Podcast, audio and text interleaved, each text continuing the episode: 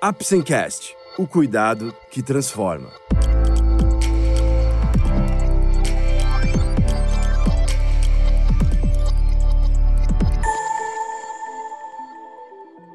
Hoje vamos falar sobre a vitamina D. Você vai receber mais informações sobre o que são as vitaminas e para que servem, vai descobrir um pouco mais sobre a vitamina D, onde age, quem precisa e sua função em nossos ossos. Vamos lá? O Apsencast é um oferecimento da Apsen Farmacêutica.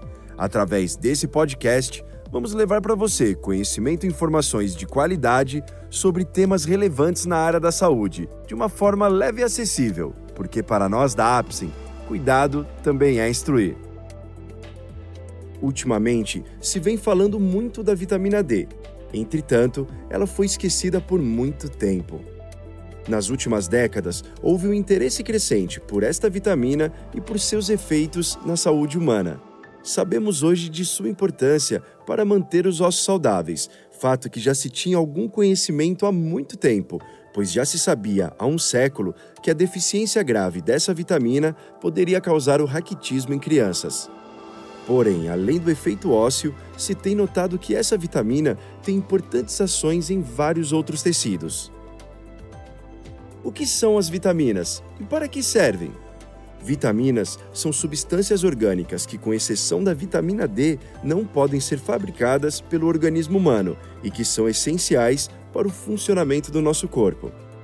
Elas participam de numerosos processos bioquímicos do nosso organismo, nos quais, apesar de serem requeridas em mínimas quantidades, sua presença é fundamental para que esses processos da fisiologia funcionem corretamente elas devem ser diferenciadas dos minerais, por exemplo, o cálcio, ferro e zinco, que não são substâncias orgânicas, ao contrário das vitaminas, mas que também são essenciais para o funcionamento do organismo. As vitaminas são classicamente divididas em dois grandes grupos, as hidrossolúveis e as lipossolúveis. O primeiro grupo, das vitaminas hidrossolúveis, que são aquelas que, como o nome diz, se dissolvem na água, são elas: vitamina C, e as vitaminas do complexo B. E o segundo grupo, das vitaminas lipossolúveis, que são aquelas que não se dissolvem na água, apenas na gordura. São elas vitaminas A, D, E e vitamina K. A deficiência de vitaminas pode causar problemas sérios de saúde. Por exemplo, a deficiência da vitamina C pode levar ao escorbuto, caracterizado por hemorragias, alterações gengivais e queda da resistência às infecções. A deficiência da vitamina B1, também conhecida como tiamina, se associa a uma doença conhecida como beriberi, caracterizada por alterações na propagação dos impulsos nervosos e alterações circulatórias. A deficiência da vitamina B3, a niacina, também conhecida como pelagra, é caracterizada por diarreia, dermatite e demência, pois esta vitamina é importante no processo celular de obtenção de energia. O ácido fólico é também uma vitamina hidrossolúvel, pertencente ao complexo B. É muito importante, por exemplo, na formação do tubo neural no embrião em desenvolvimento. Por isso, recomenda-se a sua suplementação às mulheres que pretendem engravidar, para diminuir as chances do surgimento de alguns defeitos neurológicos no feto. Vitamina K são todas iguais? Qual a diferença entre vitamina K1 e K2? A vitamina K é uma vitamina não solúvel em água e que tem papel importante na coagulação sanguínea. A deficiência de vitamina K é rara, mas pode levar à redução da capacidade de coagulação do sangue. Hoje sabemos que existem duas formas da vitamina K, a K1, também chamada de filoquinona, e a K2, também conhecida como menaquinona ou menaptenona. A vitamina K1 é encontrada em vegetais, como espinafre e brócolis, e em alguns óleos. Quanto à vitamina K2, há na verdade algumas variantes delas, sendo que uma dessas variantes pode ser produzida no corpo a partir da K1 e é a principal forma de estoque da vitamina K nos animais, enquanto as demais são produzidas no intestino pelas bactérias intestinais. A menaquinona ou menaptenona pode ser obtida a partir do fígado, carne, queijos, soja fermentada e ovos, Entretanto, as concentrações são baixas, com exceção para fígado e soja fermentada. A vitamina K, em especial a K2, parece ter ação no metabolismo dos ossos também. Acredita-se ainda que a vitamina K2 possa dificultar a deposição de cálcio nas paredes dos vasos sanguíneos, ou seja, contribuiria desta forma para manter a elasticidade da parede vascular. E a vitamina D? Qual a diferença para as outras vitaminas e quais as fontes alimentares? A vitamina D é também uma vitamina que não se dissolve na água, ou seja, é o que chamamos de lipossolúvel, porque só se dissolve na gordura. Ela apresenta uma particularidade que a diferencia de todas as outras. A vitamina D pode ser produzida pelo organismo humano e, por isso, muitos a consideram mais como um verdadeiro hormônio do que uma vitamina propriamente dita. Em todo caso, para que produza a vitamina D, há a necessidade de exposição à luz solar. Na pele, um derivado do colesterol é transformado em uma substância chamada pré-vitamina D, sob exposição aos raios ultravioleta do tipo B. Essa é uma etapa essencial, pois sem ela, o corpo não consegue produzir a vitamina D. A pré-vitamina D, produzida sob exposição de luz ultravioleta, se transforma ainda na pele em vitamina D. Entretanto, ainda não é a forma ativa da vitamina. Ela ainda precisará passar por um longo caminho antes de se tornar funcional. A partir da pele, a vitamina D chega aos vasos sanguíneos e é levada pela corrente sanguínea ao fígado. No fígado, a vitamina D é transformada na 25-hidroxivitamina D, que ainda não é a forma ativa. Entretanto, é esta forma que mostra se o corpo tem estoques suficientes ou não de vitamina D. Quando um médico precisa saber se o paciente tem quantidade suficiente de vitamina D, ele solicita a dosagem desta substância no sangue é ela que mostra nosso estado em relação a esta vitamina. Este derivado da vitamina D, como dito, ainda não é a forma ativa. Ela precisará chegar até o rim, aonde será transformada na forma ativa. A forma ativada da vitamina D agora vai até o intestino, levada pela corrente sanguínea, onde promove a absorção do mineral cálcio, que é essencial para a saúde óssea. Além desse efeito, a vitamina D age diretamente no tecido ósseo também e em diversos outros tecidos. Alguns alimentos também podem oferecer vitamina D. Exemplos como salmão, sardinha em conserva, cavalo em conserva, atum em conserva, óleo de fígado de bacalhau, gema de ovo, cogumelos frescos e cogumelos secos. Entretanto, a quantidade de vitamina D nesses alimentos geralmente é insuficiente para nossas necessidades diárias. Dessa forma, habitualmente não é considerado que a dieta seja uma fonte deste nutriente essencial. A fonte é realmente a exposição solar ou a suplementação. A pergunta então é: quanto de sol é necessário para produzirmos quantidades suficientes de vitamina D? Essa não é uma resposta fácil de obter há muitos fatores que influenciam o tempo necessário de exposição solar para se ter suficiência de vitamina D. Um dos fatores é a latitude.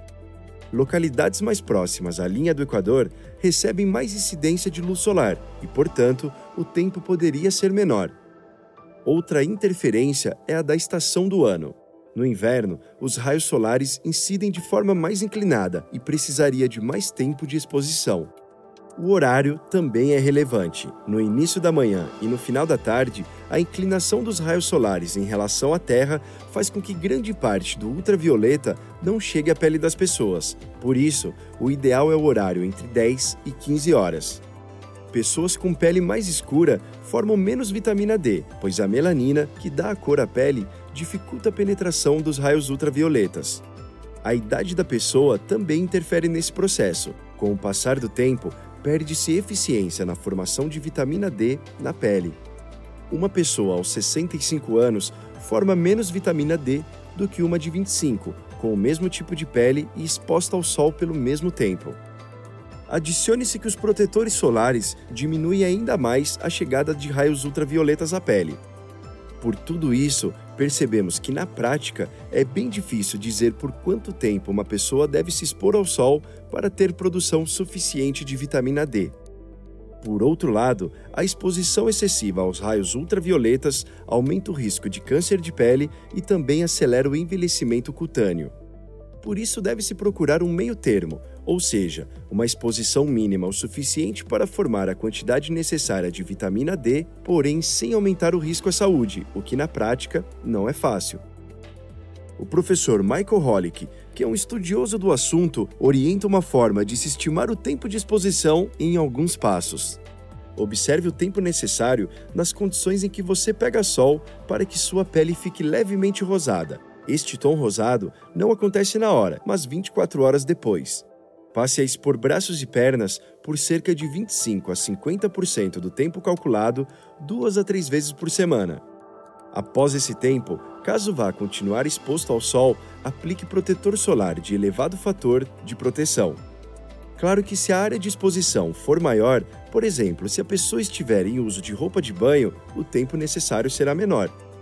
Importante observar que, embora seja possível do ponto de vista prático, é difícil para a maioria das pessoas no mundo moderno e urbano manter este tipo de cuidado e de forma disciplinada. Como consequência, tem-se observado elevadas taxas de pessoas com níveis de vitamina D não suficiente. Os percentuais da população com deficiência são muito variáveis nas pesquisas, pois dependem do valor laboratorial adotado como limite para considerar com normal ou não e dependem da população em si. Por exemplo, os níveis são menores em pessoas de mais idade, ainda mais se forem institucionalizados. Mesmo assim, as taxas são consideradas elevadas. Em um estudo realizado na cidade de São Paulo, 71% dos idosos institucionalizados com média de idade de 77 anos e 44% dos não institucionalizados com média de 79 anos apresentavam baixos níveis de vitamina D. Mesmo em adolescentes, também se tem observado parcelas significativas de indivíduos com baixos níveis desta vitamina. Como saber que estou com deficiência de vitamina D? A deficiência traz sintomas? A vitamina D é muito importante para a absorção de cálcio no intestino, e isso é essencial para a saúde óssea. Além disso, desenvolve ações diretamente no tecido ósseo. Sua deficiência pode levar a problemas no esqueleto. Caso essa deficiência ocorra na infância, pode causar o raquitismo, uma doença rara caracterizada pelos ossos fracos e deformados também pode causar a osteomalácia, outra doença óssea caracterizada por deformidades ósseas e que pode atingir crianças e adultos. Em deficiências menos intensas e por tempos prolongados, faz com que a atividade das glândulas paratireoides fique aumentada, o que extrai o cálcio dos ossos e, com isso, aumenta o risco de osteoporose com o avançar da idade. A osteoporose é a doença caracterizada por prejuízos na microarquitetura do osso e por perda de mineralização do osso, o que o torna mais propenso a fraturas. A deficiência grave de vitamina D pode também causar doenças musculares com ocorrência de fraqueza e dor.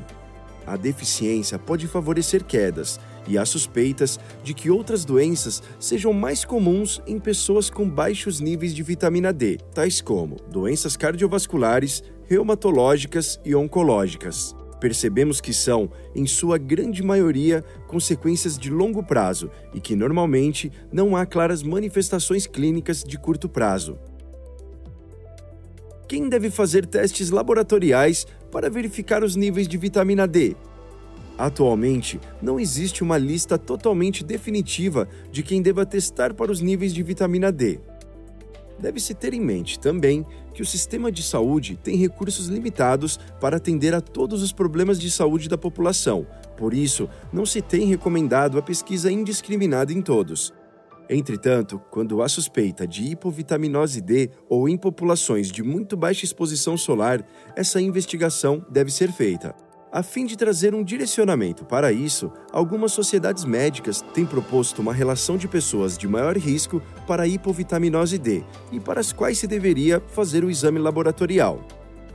A Sociedade Brasileira de Endocrinologia e Metabologia, por exemplo, recomenda que seja feita a dosagem dos níveis plasmáticos da vitamina D em pacientes com raquitismo ou osteomalácia, pois essas doenças são consequência da deficiência grave da vitamina D portadores de osteoporose, pois níveis adequados da vitamina são importantes para contribuir para o sucesso do tratamento. Idosos com histórico de quedas e fraturas, pois podem estar com osteoporose e, além disso, a falta de vitamina D pode se associar a maior risco de quedas. Obesos, porque os níveis de vitamina D costumam ser mais baixos nessa população grávidas e lactantes, pois a vitamina D tem importantes papéis na saúde da gestante e do feto e após o parto na saúde da criança, pacientes com doenças que causam distúrbios de absorção, pois pode haver prejuízos na absorção intestinal tanto da vitamina quanto do cálcio, pessoas com insuficiência renal ou hepática, pois os processos metabólicos para ativação da vitamina D para que ela possa atuar ocorrem nesses órgãos, hiperparatireoidismo, doença na qual as glândulas paratireoide secretam seu hormônio em excesso. Isso pode ser causado pela falta de vitamina D. Uso de medicamentos que interfiram no metabolismo da vitamina D, como remédios para evitar convulsões e glicocorticoides, condições de limitação na exposição solar, tais como regimes de fotoproteção e usuários de vestimenta religiosa como véu, burca e batina, e, por fim, quando houver suspeita de intoxicação pela vitamina D, o que na prática é bem raro. Essa lista é bem semelhante à da Federação Brasileira de Sociedades de Ginecologia e Obstetricia. Quais as funções da vitamina D nos ossos? A vitamina D é essencial para a saúde óssea. A sua forma ativada no rim chama de 1,25 de hidroxivitamina D, se liga a receptores nas células intestinais e estimula a absorção do mineral cálcio, que é essencial para dar a resistência aos ossos. A forma ativada da vitamina D age também no rim, onde estimula a reabsorção do cálcio que foi filtrado do sangue e que iria para a urina. Esse processo é estimulado pela vitamina D, Portanto, mais um mecanismo que contribui para a saúde óssea ao preservar a quantidade de cálcio no sangue. O cálcio é um mineral muito importante no funcionamento do nosso organismo, participando de funções essenciais, tais como a contração muscular, inclusive do músculo cardíaco, da coagulação sanguínea, condução de impulsos nervosos, entre outros. Assim, nosso organismo tem mecanismos para manter os níveis sanguíneos de cálcio em níveis normais. Caso falte cálcio no sangue, o organismo lança mão de mecanismos que o extraem dos ossos. Se isso persistir por muito tempo, levará ao enfraquecimento dos ossos, podendo causar, por exemplo, a osteoporose. A vitamina D também diminui a secreção do hormônio da paratireoide e, com isso, a diminuição da retirada de cálcio dos ossos para o sangue. Além disso, existem receptores para a vitamina D no próprio tecido ósseo. Pesquisas científicas mostram que quando falta vitamina D, de fato existe uma aceleração na retirada de cálcio dos ossos e que a suplementação de vitamina D, geralmente associada ao mineral cálcio, melhorava isso. A demonstração científica de que pessoas com níveis mais baixos de vitamina D no sangue apresentam massa óssea menor, ou seja, apresentam menor presença de cálcio nos ossos, o que aumenta o risco para fratura estudos com suplementação de vitamina D, na maioria das vezes associado ao uso de cálcio, revelaram um aumento de massa óssea, principalmente no primeiro ano de uso. A suplementação de vitamina D pode frear a perda de cálcio dos ossos que costuma ocorrer com o avançar da idade e que pode contribuir para o surgimento da osteoporose. Um estudo, por exemplo, mostrou perda de 0,6% na massa óssea em um ano em mulheres sem suplementação de vitamina D, enquanto nas que receberam doses adequadas da vitamina praticamente não houve perda. Pode parecer pouco, mas imagine isso se repetindo ano após ano por muito tempo. Outra grande análise, agrupando resultados de vários estudos, confirmou que a suplementação de vitamina D favorece o aumento da massa óssea. Um estudo mostrou que mulheres na pós-menopausa e que apresentaram fraturas do quadril por osteoporose apresentavam níveis de vitamina D no sangue mais baixos do que as mulheres sem fratura. Outro ponto que demonstra a relevância da vitamina D para os ossos é que pessoas tratadas de osteoporose com remédios específicos para isso apresentam melhor resposta ao tratamento quando têm níveis adequados de vitamina D. Aliás, a deficiência de vitamina D é uma das causas de falha de tratamento da osteoporose. Uma análise de vários estudos agrupados, que juntos totalizaram mais de 9.800 indivíduos, mostrou que a suplementação de vitamina D diminui a chance de fraturas por osteoporose, mas esse efeito ocorreu com as doses mais elevadas e não com as doses muito baixas. Nem todos os estudos mostram isso, o que demonstra que deve haver vários outros fatores de interferência. Além disso, a dose de vitamina D para se ter este benefício também é muito relevante. Outra análise de múltiplos estudos agrupados mostrou que doses de 700 a 1000 UI por dia levaram à redução do risco de fraturas em indivíduos com média de idade de 65 anos, mas esse benefício não apareceu se a dose fosse menor do que essa. Apesar desses resultados animadores, outros estudos não confirmam estes achados. Portanto, ainda há alguma dúvida se a vitamina D isolada reduz a mesma taxa de fraturas, ou se essa redução aparece apenas quando associada ao mineral cálcio. De toda forma, apesar de não haver consenso, acredita-se que a vitamina D pode ter papel na redução do risco de fraturas osteoporóticas. É incontestável, por outro lado, que a vitamina D tem papel muito importante no metabolismo e no equilíbrio dos ossos, participando de forma indireta e direta em mecanismos que garantem a saúde esquelética.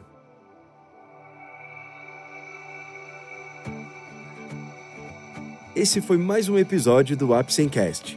Esperamos ter conseguido esclarecer um pouco mais sobre a vitamina D, onde age, quem precisa e sua função em nossos ossos.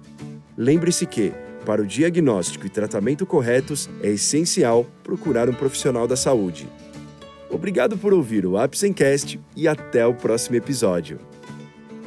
Este é um podcast feito pela Apsen em parceria com o Dr. Luciano de Melo Pompei, professor da disciplina de ginecologia da Faculdade de Medicina do ABC e livre docente pela Faculdade de Medicina da USP. CRM 76054-SP. Apsen Farmacêutica. O cuidado que transforma.